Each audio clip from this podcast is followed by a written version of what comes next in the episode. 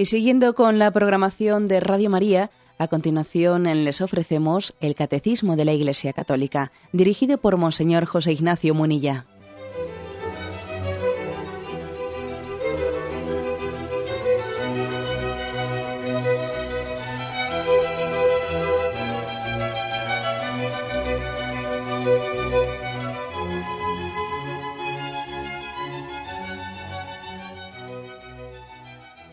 Cordial saludo a todos los oyentes de Radio María. Un día más, con la gracia del Señor, proseguimos el comentario del Catecismo de nuestra Madre la Iglesia. Dedicamos hoy el segundo programa a la explicación de esa expresión que está al inicio de la oración del Padre Nuestro. Padre Nuestro, que estás en el cielo. Nos estamos fijando en esta expresión, que estás en el cielo. En el programa anterior ya habíamos introducido una serie de explicaciones y habíamos hablado que el cielo tenemos que entenderlo no como un, lugar en el que Dios está alejado, Dios no está fuera de nosotros, sino está, está más allá de las cosas, habita en nuestro interior, habita en nuestro interior. Eh, ese cielo es la morada de Dios en nosotros. Por eso matizábamos la palabra cielo para que nadie eh, a la hora de, de rezar la oración del Padre Nuestro piense que Dios está lejano eh, en, una, en, una, situación eh, que es casi inalcanzable para el hombre. No, Dios habita dentro de nosotros y nos ofrece compartir el cielo de su morada. Bien, pasamos al punto 2795, que dice así. El símbolo del cielo nos remite al misterio de la alianza que vivimos cuando oramos al Padre él está en el cielo, en su morada, la casa del Padre. Es por lo tanto nuestra patria. Bueno, luego seguimos leyendo. Vamos a, eh, dividir este punto de hoy en tres partes. El símbolo del cielo nos remite al misterio de la alianza que vivimos cuando oramos al Padre. ¿eh? Quizás esta expresión del símbolo del cielo a alguno le pueda mm, pues eh, chirriar en el sentido de que le puede interpretar equivocadamente que que el catecismo dice que el cielo es un símbolo, pero no es una realidad. No, no, eso quitemos eso de la mente porque obviamente no es eso lo que dice aquí el catecismo. ¿eh? El cielo obviamente es una, una realidad a la que Dios nos, nos llama, a la plena intimidad con Él. Bien, pero se refiere a la expresión del cielo, ¿eh? que tiene un simbolismo. Ayer explicábamos eso de que el cielo no tenemos que entenderlo tanto como un lugar, sino un estar con Dios. Vamos a ver qué, cuál es la esencia del cielo. El estar con Dios. Es un estado, es un estar con Dios. Eche ese matiz ¿eh? para que entendamos eh, la esencia del cielo no tanto eh, en un sitio, en un sitio, sino un estar con Dios. El cielo está donde esté Dios. Por eso recuerdo haber comentado en algún programa, creo que ayer mismo, haber comentado que cuando Jesús nació en Belén, el cielo era la cueva de Belén, porque Dios estaba ahí. ¿Eh? Por lo tanto, el cielo es estar con Dios. ¿eh? por eso, en ese sentido, habla del símbolo del cielo. No porque el cielo no sea una realidad, no, no, sino porque obviamente está evocándonos ¿eh? la llamada a la intimidad que Dios nos realiza. Es una llamada a la intimidad, como dice aquí, nos remite al misterio de la alianza. Cada vez que escuchamos la palabra cielo, tenemos que sentir en nosotros la evocación del misterio de la alianza. Dios ha estado siempre haciendo alianza con nosotros. Ha estado preparando el cielo. Dicho de otra manera, esa es la alianza de Dios con nosotros.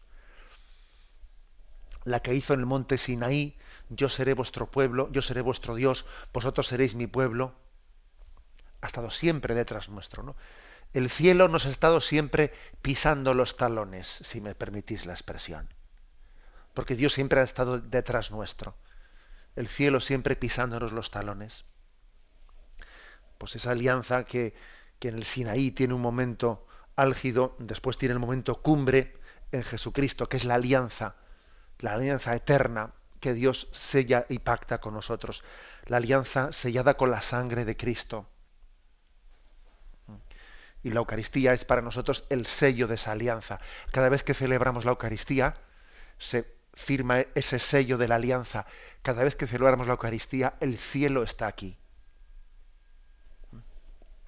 como veis, mm, se nos está ayudando, introduciendo en el rezo del Padre Nuestro, para que lo comprendamos. Padre Nuestro que estás en el cielo.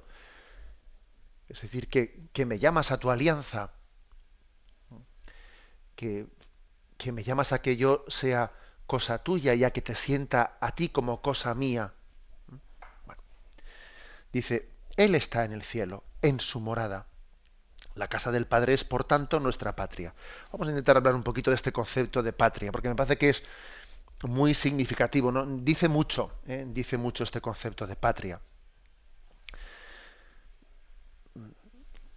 Creo que nosotros, cuando hablamos mucho de la patria, ese sentirnos en casa, ese sentir, este es mi lugar, mi lugar natural en el que yo me siento querido, me siento amado, me siento arraigado, ¿no?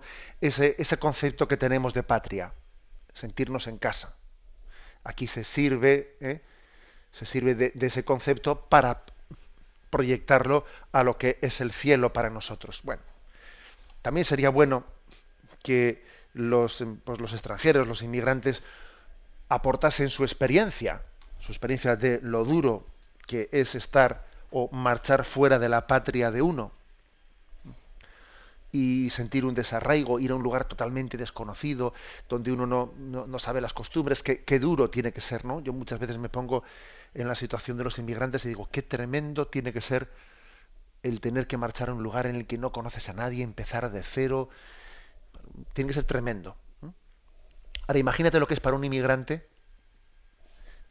estar en un sitio tan distante para él, que a veces igual ni conoce el idioma, ni conoce nada, pero de repente aparecen unas personas que comparten con él ¿no? sus ideales más profundos. Imagínate, por ejemplo, pues un, inmigrante que conecta con, pues con unos, si es cristiano, ¿no? con unos cristianos que comparten sus mismos ideales, comparte su misma fe, se siente acogido y entonces muy fácilmente siente que esa es su patria. Porque la patria no lo da tanto el lugar, ¿eh? la patria la da sobre todo la comunión, el sentido de comunión con las personas que allí habitan. Algo parecido pasa con nosotros. Anda que yo no, no lo he escuchado, hace poco hablaba con unas religiosas de clausura y me decían, pues cómo también ellas sufrían cuando de vez en cuando tienen que salir al médico y ven cómo están las cosas, ¿no? Ven cómo está su patria. Ven que puede ocurrir perfectamente en nuestro contexto occidental, pues que unas religiosas de clausura ¿eh? muy esporádicamente salen al médico y allá que pasan por un sitio y un grupo y un grupito de mozalbetes o quien sea o no tan mozalbetes o en el autobús o donde sea les insultan les insultan les miran ridículo con, unos ojos de casi perdonándoles la vida a dónde van estas pero qué ridículo pero que no sé qué y, ellas dicen y esta es mi patria ellas me imagino que dirán, pero ¿en qué patria vivo yo? Pero bueno, pero, pero este, este país, pero ¿cómo está cambiando? ¿no? Y se sentirán casi como extranjeras en su propia patria. ¿Por qué pongo este ejemplo? Para que, nos demos cuenta cómo el, el, ejemplo de la patria referido al cielo, al final, al final no, nos remite no tanto a un lugar, sino que el concepto de patria al final lo da la comunión en unos valores comunión en esos valores. Por eso nuestra, nuestra patria es el cielo. Nuestra patria es tener la comunión en Cristo. Tener la comunión en Cristo. Esa experiencia, ¿no? El cielo es la morada de Dios, es, es la casa del Padre, es nuestra patria, esa es mi patria. Yo no, que nadie me entienda que con lo que he dicho estoy despreciando el concepto de patria. No, eh, en el sentido, eh, me refiero en el sentido político-social de la palabra, no, no lo desprecio, pero sí lo relativizo. Sí lo relativizo totalmente porque nuestra verdadera patria es el cielo. Y un cristiano tiene como una doble ciudadanía, una doble patria. Y al final su patria definitiva, pues es, es que es el cielo. Su patria definitiva es la comunión con el Padre. Y su patria definitiva es la comunión pues con, ese reino de Dios que se establece en todo el mundo. Por eso un cristiano tiene una ciudadanía universal y el mundo es su patria de alguna manera porque quiere está conectando, pues como ese, ese ejemplo que he puesto del inmigrante, ¿no? que llega a un lugar en el que todo es extraño, pero que enseguida conecta inmediatamente, ¿eh? conecta con unos corazones que le acogen en el amor de Cristo y dice, esta es mi patria. Al final, mi patria es el amor de Cristo.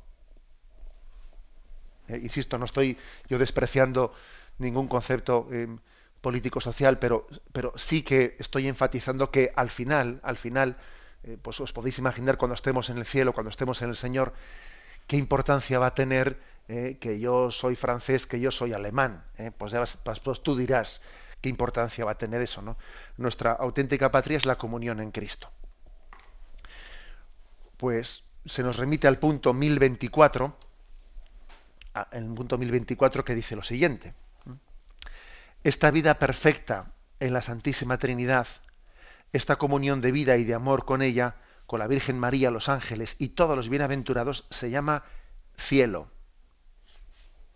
El cielo es el fin último y la realización de las aspiraciones más profundas del hombre, el estado supremo y definitivo de dicha. O sea que fijaros aquí cómo, cómo define el cielo. ¿eh? Comunión de vida y de amor. Con, Dios Padre, Hijo y Espíritu Santo, con la Virgen María, con los santos. Comunión de vida y amor. Impresionante, ¿no? Por lo tanto, eh, eh, está claro que el cielo comienza aquí, en esa comunión de vida y amor. Y impresiona que el catecismo nos diga que el cielo es el fin último y es la realización de las aspiraciones más profundas del hombre es el estado supremo y definitivo de la dicha. Es decir, que es que el hombre que no va al cielo se frustra en esta vida. O sea, e, esta vida es una frustración sin el cielo. Es una frustración. O sea, ¿yo para qué he venido a esta vida? ¿A mí de qué me sirve ganar el mundo entero si pierdo mi vida si no voy al cielo? O sea, es que es una, una pérdida, una vida perdida. Una pérdida de vida. Y además todavía yo, yo, diría que en esa pérdida de vida el haber sido un triunfador en esta vida, ¿no? A los ojos del mundo, para luego no triunfar ante Dios, para luego no tener el cielo como mi meta, bueno, pues todavía peor, mira, yo creo que todavía es más desgracia triunfar en esta vida, porque luego la torta que te vas a pegar va a ser mayor. Va a ser mayor, es decir, que el hombre ha sido creado, creado para el cielo. Y esa es nuestra meta, esa es nuestra razón de ser, porque el hombre ha sido creado para amar y el cielo es el amor, es la comunión de amor con Dios. ¿eh? Esto lo teníamos que tener muy claro metido en nuestro corazón y yo no sé hasta qué punto en nuestra oración, en nuestras metas, en nuestros anhelos, en nuestros anhelos, ¿no? Yo qué anhelo, qué deseo, si esto es nuestro, ¿eh? nuestro anhelo principal. ¿eh? Estaría bien que uno dijese, a ver, yo, hmm, yo una con, los, con los jóvenes con los jóvenes de la parroquia, recuerdo que allá había una ermita, una ermita pues muy popular a la que se acude, ¿no? Pues a poner a poner velas a María, a presentarle nuestras peticiones, etcétera. De esas, eso que sueles comprobar enseguida que cuando haya una eh, pues un, enfermo en la familia enseguida se ponen velas por la salud del enfermo incluso cuando hay exámenes de los jóvenes no época de exámenes aumentan las velas porque eh, pedimos por eh, por ello, pues, mm, por nuestros hijos o ellos mismos incluso ponen a una vela por sus intenciones. Y a veces uno se pregunta, oye, ¿y cuántas velas de estas estarán puestas con la petición de llévame al cielo, dame la gracia de vivir en la comunión de amor contigo por toda la eternidad? O sea, ¿cuántas de esas velas, entre comillas, ¿no? Porque aquí eh, esas velas no me estoy refiriendo a ellas, ¿no? Estoy refiriendo a mi deseo, a mi petición, ¿no? ¿Cuántas de esas velas expresan esta petición fundamental? Y, lo, que, lo que es impresionante es que dice que el cielo es la realización de la aspiración más profunda del hombre. O sea, el hombre tiene una aspiración profunda a ser plenamente feliz y a un amor sin ocaso. Y eso solamente el cielo, en el cielo se puede consumar.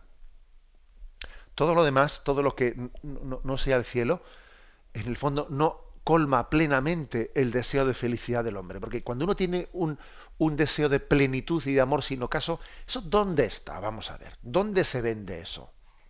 ¿En qué supermercado? ¿O en qué farmacia de guardia? Pues obviamente es que ese deseo que tenemos de amor sin ocaso y de plenitud solamente es el cielo, solamente está en Dios, solamente es la comunión eterna con Él. Parece como si hubiese una especie de contradicción. Y la contradicción aparente es que el hombre tiene esa aspiración que por otra parte no puede alcanzar por naturaleza. O sea, porque por naturaleza es, sí, mm, amar, pero, pero con una capacidad limitada. O sea, uno por naturaleza tiene una limitación en todo lo que hace. Hace cosas buenas, pero limitadas, ¿no? Y al mismo tiempo te insatisfacen, porque como tú tienes un deseo ilimitado de, ilimitado, y tú por otra parte eres limitado, pues vaya, vaya contradicción, ¿no? Vaya contradicción. Claro, y la respuesta de esa contradicción, pues es que es el amor gratuito de Dios. Dios en su amor gratuito resuelve esa aparente contradicción de que tú tengas un deseo infinito y tú al mismo tiempo seas limitado.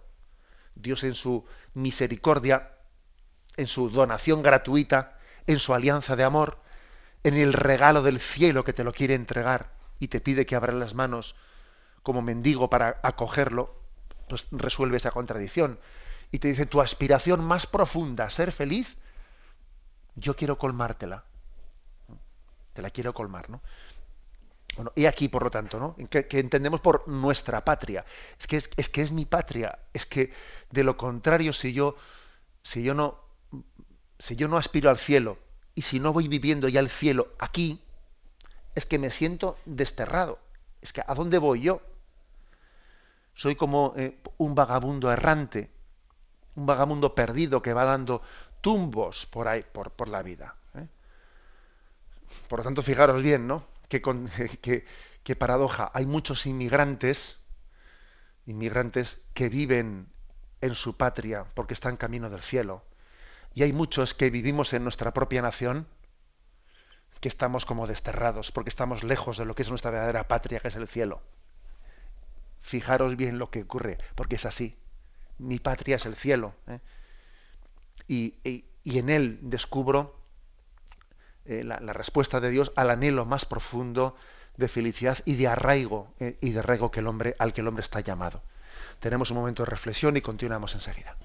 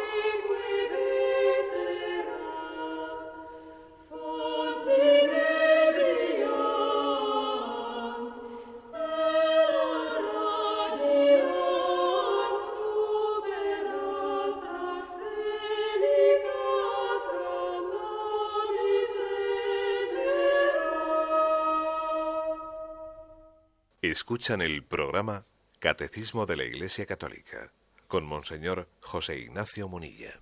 Continuamos este, con este punto 2795, después de habernos dicho pues en la primera frase, en la primera expresión que hemos comentado, que el cielo es nuestra verdadera patria, ahora dice, de la patria de la alianza, el pecado nos ha desterrado, y hacia el Padre, hacia el cielo, la conversión del corazón nos hace volver. Fijaros bien. ¿eh? O sea, Aquí hay una, eh, una, comprensión que ayuda mucho a entender bien qué es esto de que estás en el cielo. Esto, esto que dice aquí el catecismo es una frase de oro, porque purifica mucho nuestro concepto del cielo. De la patria del cielo, o sea, de la alianza, de la patria de la alianza con Dios, el pecado nos ha desterrado y la conversión nos hace volver a la patria del cielo. Cuando uno se convierte, vuelve al cielo, vuelve a la alianza con Dios. Y el pecado es el que me aleja de la alianza con Dios. Una vez más, ¿eh? aquí se insiste que el cielo es estar con Dios, estar con Él. El cielo no es tanto el lugar, es la compañía. El cielo está donde está Dios. No es el lugar, es la compañía. Es Él. ¿eh? Es Él. Por lo tanto, el pecado es el que me aleja del cielo y la conversión es la que me acerca al cielo. Bueno, pues para explicar esto con profundidad se nos, se nos remite primero al capítulo tercero del Génesis, en el que narra, pues si, tenéis tiempo no lo voy a leer porque igual os extenderíamos mucho, pero el que tenga tiempo, pues que lea hoy el capítulo tercero del Génesis, que ahí se narran las consecuencias del pecado original y se narra pues de una manera muy gráfica con imágenes que son muy sugerentes, ¿no? Ver cómo el hombre después de haber cometido el pecado original se esconde de Dios. Es que tuve miedo y me escondí. ¿Dónde estás? ¿Por qué te, habías metido ahí detrás? Dice, es que tuve miedo y me escondí. Uy, qué, uy, qué mal asunto. Qué mal asunto que, que uno deja de, deje de sentirse a gusto con Dios y necesite esconderse, ¿no? Como cuando una madre no mira a un, niño pequeño y dice, uy, este que habrá hecho este, que me está esquivando. Veo que se me escapa, veo que no me mantiene la mirada, que se escapa por ahí, ¿no? Uy, ¿qué ha pasado aquí? ¿no? es curioso que una consecuencia del pecado es esta, que uno deja de estar con Dios, se esconde de Dios. ¿eh? Incluso hasta se esconde de sí mismo. Me vi desnudo, tuve, tuve vergüenza. Es decir, tiene también eh, una, una, pérdida de, de, paz consigo mismo, la, eh, esa, eso que describe eh, gráficamente el, el, tercer capítulo del libro del Génesis como la vergüenza que siente ¿no? Adán y Eva y necesitan cubrir su desnudez, es también una imagen de que esa falta, de, esa pérdida de intimidad con Dios ha distorsionado también su propia, su propia naturaleza y, el propio cuerpo que, eh, pues que estaba creado para ser el espejo del alma, ha pasado a ser otra cosa, ¿no? Ha pasado a ser una especie de, eh, de provocador de uno hacia el otro, y entonces tiene, se tiene que esconder de sí mismo, ¿no? Y también el mismo libro del Génesis narra pues, cómo enseguida surgen las rencillas. Adán y Eva se echan la culpa eh, de quién ha tenido la culpa del pecado. Y luego no digamos nada del enfrentamiento entre Caín y Abel. Mm. O sea, es decir, que se ha perdido el cielo, se ha perdido la alianza de amor en ese, eh, en ese pecado. Y en nuestro pecado personal ocurre lo mismo. ¿eh? Es una expresión gráfica con imágenes de cómo ese cielo, esa patria, es estar en alianza de amor con Dios, pues es, somos expulsados por el pecado. El pecado nos ha desterrado del cielo. Y por el contrario, cada vez que alguien se convierte, está, más cerca del cielo. La conversión le, introduce ¿eh? en esa intimidad que el pecado le había robado. Y se nos ofrecen aquí dos textos. Jeremías 3, versículo 19 y siguientes, que dice, yo había pensado, voy a contarte entre mis hijos, te daré una tierra deliciosa, la heredad más hermosa de las naciones Pensaba que me llamarías padre, que no te apartarías de mí. Pero igual que una esposa traiciona a su marido, así me traicionasteis, pueblo de Israel, oráculo del Señor. Se escuchan voces por las dunas, el llanto suplicante de Israel, porque han equivocado su camino, han olvidado al Señor su Dios. Volved, hijos apóstatas, que voy a sanar vuestra apostasía. aquí estamos, venimos a ti, pues eres el Señor nuestro Dios. Qué mentiras son las columnas, las colinas, los montes son pura confusión. Solo en el Señor nuestro Dios está la salvación de Israel. La ignominia ha devorado ya desde que éramos jóvenes los logros de nuestros antepasados. Sus ovejas y sus vacas, sus hijos y sus hijas. Acostémonos en nuestra vergüenza, cubrámonos con nuestra deshonra. Desde que éramos jóvenes hasta hoy, nosotros, lo mismo que nuestros antepasados, hemos pecado contra el Señor nuestro Dios nos hemos negado a obedecerle. Aquí, por lo tanto, la historia, la historia de la salvación reflejada en ese texto de Jeremías, y aquí nos propone el catecismo. Jeremías capítulo 3, versículo 19 y siguientes. Volved, hijos apóstatas. ¿eh? Hay, por lo tanto, una, una imagen de la apostasía o el propio adulterio. Son utilizados por los profetas como la imagen de esa ruptura, ruptura de la, de la alianza con Dios. El segundo texto que se nos ofrece es el del Hijo Pródigo. ¿eh? En el capítulo 15 de San Lucas. Padre, he pecado contra el cielo y contra ti. Entonces, ¿en qué consiste volver al cielo? ¿En qué consiste volver a la casa del Padre? Bueno, pues en el profundo acto de contrición, profundo acto de contrición de decir, ¿A dónde he ido yo fuera de la casa de mi padre? Pero ¿cómo, pero cómo he podido ser tan, tan burro? ¿Cómo yo he podido pensar que iba a ser más feliz fuera de la casa de mi padre? Pero hombre, eh, por lo tanto, volver al cielo es hacer ese profundo acto de contrición. Pero si, si, si mi felicidad la tenía con el Padre, o sea, estaba, convivía con la fuente de la felicidad, y me he ido por ahí a buscar no sé qué en un cubo de basura.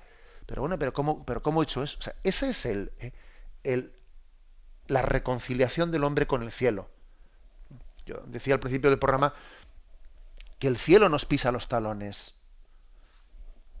Porque cuando Dios nos llama a la conversión, eh, ese texto que he leído de, de Jeremías, volved, hijos apóstatas, etcétera, no, el cielo nos, nos, nos, pisa los talones porque el Señor nos invita continuamente a la, a la conversión.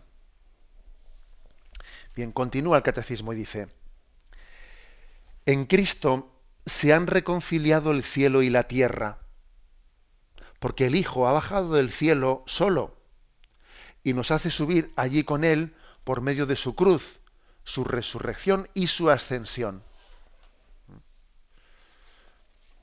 Es decir, que aquí termina presentándose, bueno, si, el pecado si el pecado es em, la ruptura de, esa, de, esa, llamada a vivir en el cielo y la conversión es la vuelta a ese cielo, pues entonces, ¿cómo se realiza eso? En Cristo. O sea, Cristo es, bueno, si me permitís una imagen que ya es un poco utilizar la imaginación, ¿no? Pero es la cuerda, es que nos permite agarrarnos firmemente a ella para llevarnos al cielo. Es como si dijésemos el ascensor, ¿eh?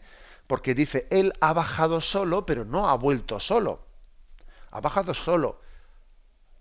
El término bajado se ha encarnado, se ha hecho, él, ha venido a nosotros solo, pero no ha vuelto solo al Padre, porque nos ha llevado con Él. Es como si nos asciende en su ascensión al cielo, un ascensor en el que Él no ha vuelto solo, ha llevado la humanidad al cielo para toda la eternidad y en esa humanidad estamos nosotros. Eh, tenemos la plena esperanza de estar introducidos en el cielo en Cristo y en todos los santos que nos preceden, especialmente en María. Bueno, pues por eso se presenta a Cristo como el gran reconciliador, el gran embajador, el que te, introduce al cielo. Porque quizás la, la parábola del hijo pródigo mm, le falta algo, ¿eh? le falta algo, y es que, claro, sale, marcha el hijo de la casa del padre, y él se convence de que ha actuado mal, porque claro, toca fondo, cuando ve que lo pasa fatal, toca fondo, y pensando para sí mismo dice, volveré a la casa del padre bueno, y vuelve y su padre le acoge. Ya, pero a la parábola de hijo pródigo le falta algo. Por eso el Evangelio hay que cogerlo todo en su, en su, integridad, ¿no? Y no únicamente una parte. Le falta caer en cuenta de que ese hijo ha vuelto a la casa del Padre no solamente por convicción interior, él a solas consigo mismo. No, no, es que el Padre envió a Jesucristo en busca de ese hijo pródigo y lo cogió sobre sus hombros y lo marchó. Es decir, que Cristo es el reconciliador para que vayamos al cielo. No lo hacemos únicamente por convencimiento, yo conmigo mismo, yo a solas, he madurado y he tomado una decisión. Sí, tendrás que tomar tu decisión, pero ya te digo yo que si Cristo no sale a tu rescate, todavía está el hijo pródigo allí con los cerdos, ¿eh? comiendo alguna bellota cuando se distrae el jefe y él echa mano de la comida de los cerdos. Todavía estaría en esas si Cristo no hubiese salido en nuestra búsqueda. O sea que es, esta es la presentación que nos hace aquí. Cristo es el reconciliador entre el cielo y la tierra. Textos que nos ofrece. Por ejemplo, dos textos del Antiguo Testamento, ¿no? Isaías 45, versículo 8. Destilad cielos como rocío de lo alto, derramad nubes la victoria, abráse la tierra y produzca la salvación, y germine juntamente la justicia yo Yahvé lo he creado. Se refiere a Jesucristo. Destilad el rocío. Cristo es como el rocío que viene de lo alto. ¿Mm? Y al mismo tiempo dice, ábrase la tierra y produzca la salvación. Cristo es descrito como rocío que viene de lo alto y la tierra que acoge el rocío y produce la salvación. Cristo viene de lo alto, tiene su condición divina y también es brota de la tierra y es verdadero hombre engendrado en las entrañas de la Virgen María otros textos, ¿eh? alguno me lo voy a saltar, otros textos en los que se refiere cómo Jesús por su cruz, su resurrección, su ascensión nos ha salvado. Por ejemplo, Juan 12, 32. Y yo cuando sea levantado sobre la tierra atraeré a todos hacia mí. ¿eh? Cristo levantado sobre la cruz, que es puesto como signo de salvación para todos aquellos que fijan su mirada en Él, y en esa mirada de fe quedan salvados. Juan 14, 2, 3. En la casa de mi padre hay muchas mansiones, si no, os lo habría dicho, porque voy a prepararos un lugar. Y cuando haya ido y os haya preparado un lugar, volveré y os tomaré conmigo, para que donde esté yo, estéis también vosotros. ¿Mm? Por lo tanto, Cristo tiene esa especie de que es como rescatador nos rescata para llevarnos a la morada del Padre. Otro texto, Juan 16, 28. Salí del Padre y he venido al mundo. Ahora dejo otra vez el mundo y voy al Padre. Vuelve al Padre, pero no vuelve solo, como he dicho antes. Nos vuelve llevándonos con Él. ¿eh? Bien, algún texto más, por ejemplo, Hebreos 1.3 el cual siendo resplandor de su gloria e impronta de su, de su ser, y el que sostiene todo con su palabra, después de llevar a cabo de la, la, purificación de los pecados, se sentó a la diestra de la majestad en las alturas. Es decir, Jesús ascendió a los cielos después de haber llevado a cabo la purificación de los pecados de toda la humanidad. Eh, hay, por lo tanto, una. Eh, esta es la imagen que nos presenta. Cristo es como el puente hacia el cielo. Eh, el cielo que había quedado como algo inalcanzable para el hombre, en Cristo se nos, se nos tiende un puente entre el cielo y la tierra, de manera que el cielo venga a nosotros y nosotros vayamos al cielo. Tenemos un momento de reflexión y continuamos enseguida.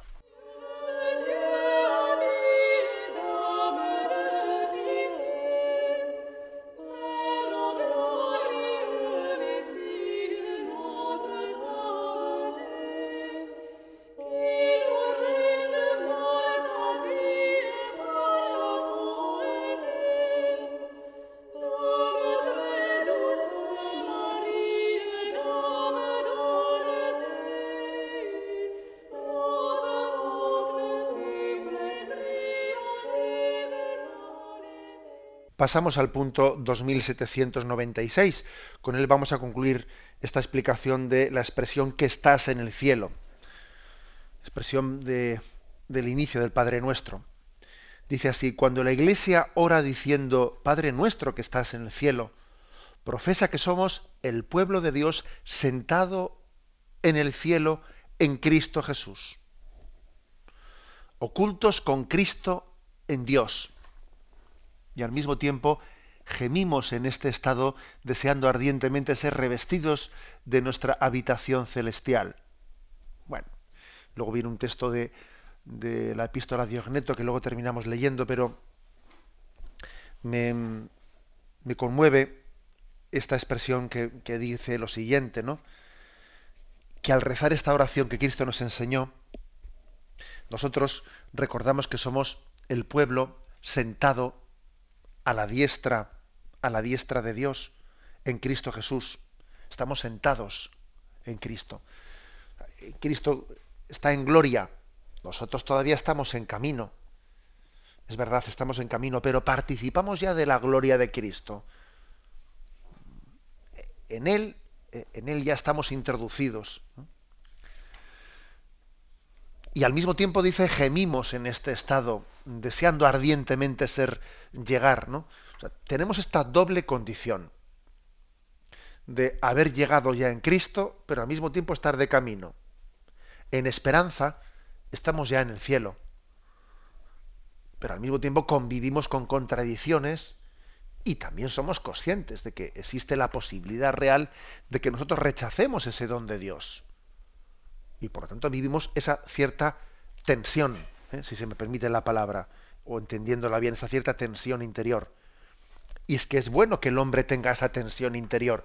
Yo pienso que lo peor que puede ocurrir es que alguien pierda la tensión interior. Y no estoy hablando de angustia, no, no estoy hablando de angustia, Estoy hablando que, que lógicamente mi, mi, meta, lo que, la que es mi meta, el que lo que es mi norte, tiene que ocupar mi, tiene que ocupar mi, vamos, mi preocupación. ¿Cómo no me va a ocupar? ¿Cómo voy a estar yo con la mente llena de vanidades, siendo así que mi meta principal no me ocupa? ¿Cómo no me va a ocupar mi meta principal? O sea, vivimos esta doble condición tenemos, deseamos ardientemente una felicidad que aquí todavía no nos ha sido otorgada, pero la, sabemos ya cumplida en Jesucristo. Un texto que es mm, conmovedor es este de Colosenses 3, versículo 3, 3, 3, ¿no? Que dice, nuestra vida está oculta con Cristo en Dios. Es un, es un, una expresión de Pablo de esas que hace pensar mucho. Uno se la, suele encontrar en algunos monasterios de clausura cuando va a visitarlos allí junto al locutorio. A veces tienen puesta esta expresión de Colosenses 3.3. Nuestra vida está oculta con Cristo en Dios. Claro, esa expresión viene eh, pues que ni al, ni al niño al dedo, como se dice, para, las, para la vida de, la, de las religiosas contemplativas que están ocultas a los ojos del mundo. ¿no? Pero incluso fijaros bien, la aplicamos a nosotros por el hecho de que nuestra vida está oculta, es decir, mi, mi, meta está oculta a los ojos del mundo. El mundo no ve dónde tengo yo puesto el corazón. Mi corazón está, está en Dios, está en el cielo. Y por eso yo no vivo ante los ojos de los hombres, ¿eh? vivo ante Dios. Nuestra vida está oculta con Cristo en Dios. Ahí tengo yo mi tesoro. Ahí aspiro yo. Y esta es la forma de rezar ¿eh? Eh, el, Padre, el Padre nuestro. Donde está tu tesoro, allí está tu corazón. Por lo tanto, por eso este, este texto de Colosenses, estamos ocultos con Cristo en Dios, nuestra vida está oculta con Cristo en Dios, hace referencia a que hay un tesoro, mi corazón está en el cielo. Eso no lo ve el mundo, pero, pero Dios y yo lo sabemos. Los dos lo sabemos. ¿eh? ¿Cuál es lo que Él desea? Él desea para mí el cielo. Y yo deseo ¿no? el cielo. Es una, una especie de compromiso, alianza de amor entre Él y cada uno de nosotros. Y bien, y termina diciendo, mm, este texto nos ofrece un, un versículo, dos versículos de la epístola Diogneto que dice, los cristianos están en la carne, pero no viven según la carne, pasan su vida en la tierra, pero son ciudadanos del cielo. Ser ciudadanos del cielo. Esta epístola de Ogneto es un, remarca muy fuertemente la doble ciudadanía, que al final somos ciudadanos del cielo. Fijaros lo que era en aquellos tiempos, porque la epístola de Diogneto está escrito en los tiempos del Imperio Romano, lo que era allí tener ciudadanía romana. ¿eh? Claro, es que era totalmente distinto, ¿no? Si te daban ciudadanía romana, pasabas a tener otros derechos totalmente distintos, eh, tenías que ser respetado, tenías, vamos, de lo contrario, si no tenías ciudadanía romana, eras un paria, te podían matar en cualquier esquina y, no, y nadie tenía que dar explicaciones a nadie. Bueno, eh, no, no tenía nada que ver, ¿no? El tener ciudadanía romana o no tenerla. Bueno, pues en ese tiempo en el que, en el que existía ¿no? esa gran discriminación injusta entre ser ciudadano romano ¿no? o ser un pueblo conquistado, ¿no? Que no tenía derecho a nada. Sin embargo, en este, en ese tiempo la epístola de Diogneto dice, somos ciudadanos del cielo. Oiga, mire usted, mi ciudadanía romana, ¿qué quiere que le diga? no? este imperio, este imperio va a caer y luego vendrán otros imperios y caerán también. Y mire usted cuántos imperios han pasado en estos dos mil años y vendrán otros y todos caerán, ¿no? Y qué tendencia tan grande hay a buscar aquí la patria definitiva, ¿no? A buscar, pues eso, eh, el rey, ¿no? Eh, como, como, soñó Hitler, ¿no? Un, un reino que durase mil años. Y estamos continuamente equivocándonos y buscando reinos definitivos en este mundo cuando nuestro reino está en el cielo somos ciudadanos del cielo. Es, es la, forma en la que tiene el catecismo de, de concluir. Por lo tanto, tenemos que, para ir al cielo, cada vez ser menos carnales y más espirituales. Dice, los cristianos están en la carne, pero no viven según la carne. O sea, cada vez, cada vez soy más del cielo. Un cristiano tiene que tener esa especie de experiencia mira, yo vivo en esta vida y me tengo que entregar a ella y, lógicamente tengo una serie de deberes que yo no puedo, no, no, seré responsable ante ellos, pero cada vez más, ¿sabes lo que te digo? Cada vez más mi corazón está en el cielo. Me entrego a esta vida con responsabilidad, pero al mismo tiempo tengo claro que cada vez me siento más ciudadano del cielo y proporcionalmente, si quieres, como con más distancia, ¿no? ante, ante las patrias y las ciudadanías de esta vida.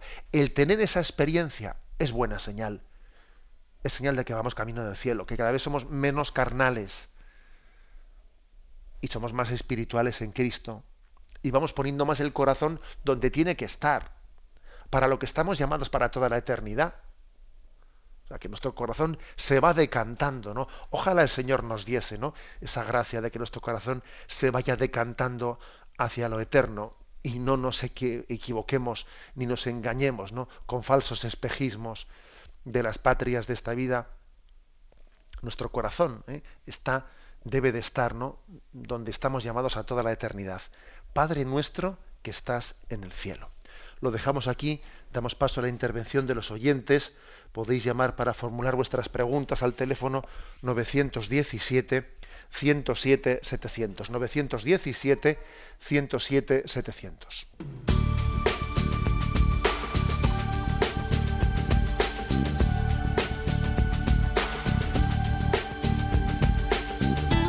Radio María le ofrece la oportunidad de recibir en su casa sus programas favoritos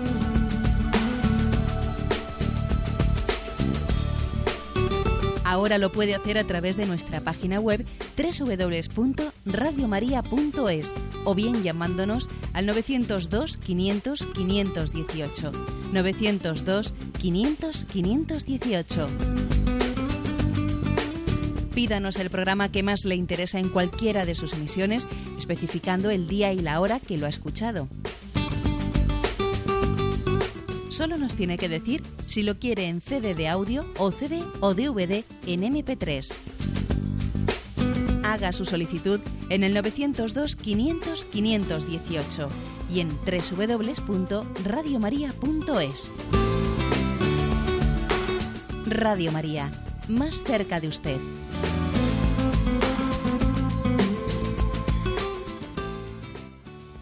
Escuchan el programa Catecismo de la Iglesia Católica con Monseñor José Ignacio Munilla. Sí, buenos días, ¿con quién hablamos? Buenos días, Monseñor. Sí. Eh, bueno, quisiera, eh, la pregunta que le quisiera dar no es, no referente a la de hoy, el tema, pero bueno, mm, es referente sobre cuando va a una misa, eh, bueno, cuando hace la consagración y tal, pues nos, nos arrodillamos, o yo me suelo arrodillar hasta que dice, el, mm, bueno, casi casi hasta el, hasta el final, ¿no? Entonces fui a un evento, mm, bastante, había muchísima gente, y bueno, hicieron la misa y tal, y a la consagración pues prácticamente nadie veía que se arrodillaba. Claro, no era, porque eh, ponían unas sillas y tal, eh, y entonces yo pues sentí que digo, me van a mirar, pero no me importó, o sea, yo digo, yo estoy en el Señor y siento que el Señor está ahí. Digo, ¿cómo no voy a arrodillar delante de Él? Y entonces, pues, no sé, tuve esa, esa mm, necesidad de, de arrodillarme no sé yo si me miraron, o sea, en ese momento no me importó. Y bueno, yo no sé si hice bien o a lo mejor, bueno, pues solamente era eso, señor. Muchas gracias. Pues mire, yo recuerdo que de este tema hemos hablado bastante cuando explicamos eh, la liturgia de la Eucaristía. Yo creo que un signo muy gráfico y muy visible de la secularización es este, ¿no? el hecho de que, hay, de que en muchos lugares no se haya perdido el signo visible de arrodillarse y especialmente el momento de la consagración, eso, eso no es baladí. ¿eh? Eso sería muy ingenuo por nuestra parte pensar que bueno, que eso no tiene por qué conllevar, claro que conlleva. ¿eh? Claro que, siendo un fenómeno de masas, sería un fenómeno explicable, porque mira, aquí tiene esta explicación concreta, aquí tiene la otra, ya, ya, pero considerado globalmente, es obvio que eso conlleva una falta de pérdida de una fe viva en la presencia de Cristo en la Eucaristía. O sea, eso yo lo veo con claridad. Y bueno, siempre te llama la atención que, pues que en esas celebraciones en las que ves que masivamente pues la gente no se arrodilla y uno dice, bueno, ¿y cómo abordamos esto, no? Igual primero hay que, antes de decirles arrodíllense ustedes, igual hay que comenzar a dar una, catequesis profunda sobre, sobre lo que es la presencia de Cristo en la Eucaristía. No lo sé, o sea, habría que pensar cómo abordar eso. Pero bueno, a lo que decía la oyente, a mí siempre me llama la atención que siempre, ¿eh? aun en los sitios en los que masivamente la gente no se arrodilla, siempre hay alguno que lo hace. Yo pienso que hay que hacerlo con mucha humildad, con mucha discreción, ¿no? No diciendo, mira, aquí voy a arrodillarme para, para daros en las narices a vosotros que no lo hacéis. No, no, sin ese espíritu, sin ese espíritu. Pero al mismo tiempo con el espíritu humilde de decir, oye, yo, mm, permitidme que yo haga este gesto, porque yo lo hago ante Él, no ante vosotros. O sea, yo lo hago ante Cristo. Yo me arrodillo ante Él. Yo no lo hago por darle las narices a nadie ni nada por el estilo. Pero luego es verdad que al hacerlo ante Cristo cuestiono a los demás. ¿eh? Porque no se puede encender una lámpara para, para, esconderla, sino que al final da luz a los hombres. ¿eh? por lo tanto, yo diría, hagámoslo con un espíritu de humildad muy grande, pero hagámoslo, confesemos nuestra fe también, ¿no? Y ya sé que más de un oyente dirá, me encantaría a mí poder confesarla. Pasa que tengo un problema en las rodillas, pues ya lo sé, ¿no? También el, sé que hay muchas personas que quedándose de pie y haciendo un gesto de, adoración o de inclinación, están también con ello adorando al Señor. Damos paso a un siguiente oyente. Buenos días. Sí, buenos días. Sí, le escuchamos. Monseñor. Adelante, sí, le escuchamos. Mira, es sobre el credo, que usted dice que está sentado a la derecha de Dios Padre, Jesucristo. Sí y no es el mismo Jesucristo y Dios. Eso no, lo entiendo muy bien, que esté sentado el mismo a, su derecha. Que me explique un poco el tema este. Gracias. De acuerdo. Mire, se, refiere lógicamente sentado a la, a la diestra de Dios Padre. Estamos hablando del misterio de la Santísima Trinidad, de Dios Padre, Hijo y Espíritu Santo. Por el hecho de estar sentado a la derecha de Dios Padre, Él es Dios Hijo, Dios Hijo sentado a la derecha de Dios Padre. ¿eh? Por lo tanto, comparten, comparten la naturaleza divina, aunque son personas distintas. Ya sé que, vamos, a, dónde voy yo intentando, eh, pues, eh, descifrar, ¿no? O destripar, si me permite la expresión, destripar el misterio de la Santísima Trinidad que obviamente nos, nos supera, ¿no? Ayer decíamos una famosa frase de Chesterton, decíamos que la sabiduría cristiana nos permite meter la cabeza en el cielo o asomar la cabeza al cielo, ¿no? Mientras que quizás el racionalista pretende meter a Dios en su cabeza, pretende meter el cielo en su cabeza. Nosotros asomemos la cabeza al cielo humildemente, ¿no? Y, renunciemos a pretender meter el cielo en nuestra cabeza, porque obviamente nos va a estallar. ¿eh? Luego confesamos que, Cristo sentado a la diestra del Padre es Dios Hijo sentado a la diestra de Dios Padre, compartiendo su gloria. La expresión sentado a la diestra de quiere decir compartir su gloria, compartir eh, pues, eh, su poder y su amor de servicio a todos los hombres. Adelante, vamos a un siguiente oyente. Buenos días. Mm, buenos días, monseñor. Sí, le escuchamos. Mire, soy una madre, tengo varios niños y ahora recientemente he tenido un aborto espontáneo, eh, ya un poquito avanzado. Eh, a ver, nosotros pensamos que Dios, no, en su infinita misericordia, lo, bueno, pues lo tiene ya junto a él, que, que nuestro bebé, pues ya está gozando de su presencia. Quiero saber si, si eso es lo que la Iglesia piensa y si estamos nosotros pensando bien. También he oído, en alguna ocasión he oído que hay mm, distintos grados de gloria en el cielo. Entonces, eh, estos bebés que no, no han conocido la luz, no, no sé, como que no han podido hacer méritos, es que no sé, no sé muy bien cómo, qué, pensar, ¿no? Nosotros le rezamos, eh, ofrecemos misas por él, no sé si eso es correcto, no, no sé qué tratamiento, ¿no? Porque al no conocer la vida, no sé, no sé si me puede un poco aclarar. Bien. Mire, pues eh, lo que sí que afirma el catecismo eh, es que la Iglesia, con respecto a los niños sin, sin ser bautizados, y, repito la palabra con respecto a los niños, porque obviamente su hijo es un niño, aunque ahora tengamos ahora personajes ilustres que digan que eso de que cuando la vida es vida humana es una cuestión de opiniones subjetivas, ¿no? que eso es una cuestión de creencias y no es ninguna cuestión objetiva. ¿eh? Es que es terrible escuchar eso, ¿no? Obviamente su hijo, ¿eh? su niño, ¿no? Pues obviamente eh, él, al presentarse ante Dios y no haber recibido el bautismo, lo que la Iglesia Católica dice es que mm, Dios tiene otros caminos distintos, ¿no? Confiamos plenamente en que esos niños reciban la gracia de Cristo por, otras, eh, por otros conductos extrasacramentales. ¿eh? La teoría del limbo, mm, del limbo como estado de felicidad natural que podrían recibir los niños eh, no bautizados, es una teoría mm, que no está asumida por, la, por, el magisterio de la Iglesia, y el catecismo más bien explícitamente viene a decir lo contrario, dice lo contrario, que confiamos en que esos niños eh, hayan alcanzado el cielo por otros medios extrasacramentales. Usted luego hace una pregunta y dice, bueno, pero y con respecto al grado de la gloria en el cielo, porque es verdad que, eh, los, que entre los salvados hay distintos grados del disfrute de la gloria de Dios, pues mire usted, pues no lo sabemos. O sea, hay misterios que no nos han sido descubiertos, no nos han sido revelados y sobre los que el magisterio de la Iglesia no ha dicho una palabra y por lo tanto yo, si yo me pretendería ahora decirla, estaría un poco elucubrando ¿eh? y creo que no, no sería fiel a la, pregunta que usted hace. ¿no? me parece bien que ustedes, que ustedes eh, oren por él, aunque es cierto que en estos casos la Iglesia eh, suele hacer pues una, una, misa, en el caso del niño que fallece después de haber sido bautizado, hace una misa mm, que es una misa de gloria, se le llama, ¿eh? para dar gloria a Dios porque ese niño esté salvado. En el caso de, mm, de ese niño que ha muerto sin, sin, ser bautizado, no se aplica esa misa de gloria, pero no porque no tengamos eh, el convencimiento de que está en el cielo, sino porque quizás esa salvación la ha recibido por un medio extra, extra sacramental. ¿eh? Pero bueno, yo creo que esa oración por él mm, está bien ofrecida, está bien ofrecida, no porque dudemos, ¿eh? no porque dudemos de una posibilidad de, de, purgatorio, porque en el fondo la practicidad de la oración por los difuntos es la posibilidad de que necesiten una purificación posterior a la muerte, y ciertamente ese no es el caso. ¿eh? No es el caso.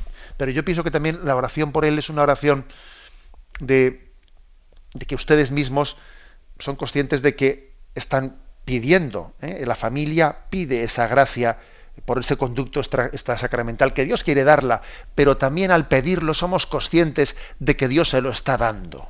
¿eh? Se lo está dando. Pero no porque estemos pensando en la posibilidad de que ese niño pueda estar en el purgatorio, que ciertamente no ese es el caso. ¿eh?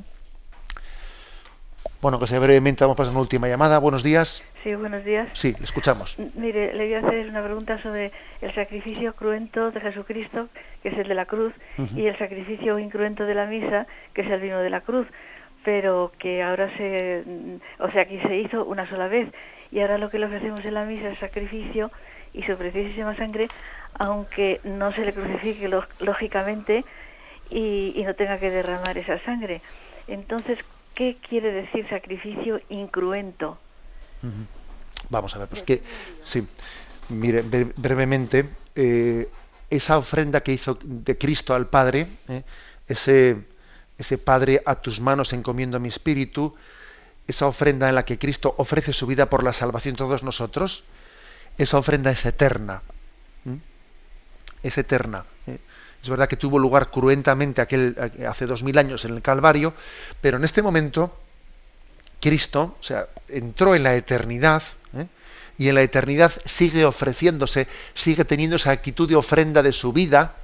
Es como eh, ese momento de la misa por Cristo con Él y en Él, a ti Dios Padre Omnipotente, está prolongado por toda la eternidad, sacramentalmente, eh, de una forma incruenta. El, por lo tanto, el sacrificio de Cristo tuvo lugar entonces, pero la actitud de ofrenda de Cristo ante el Padre está prolongada por toda la eternidad. Y cada vez que celebramos la Santa Misa, esa actitud de ofrenda de Cristo al Padre por nosotros la concretamos en esa, eh, la actualizamos en el sacramento de la, de la Eucaristía. Me despido con la bendición de Dios Todopoderoso, Padre, Hijo y Espíritu Santo. Alabado sea Jesucristo.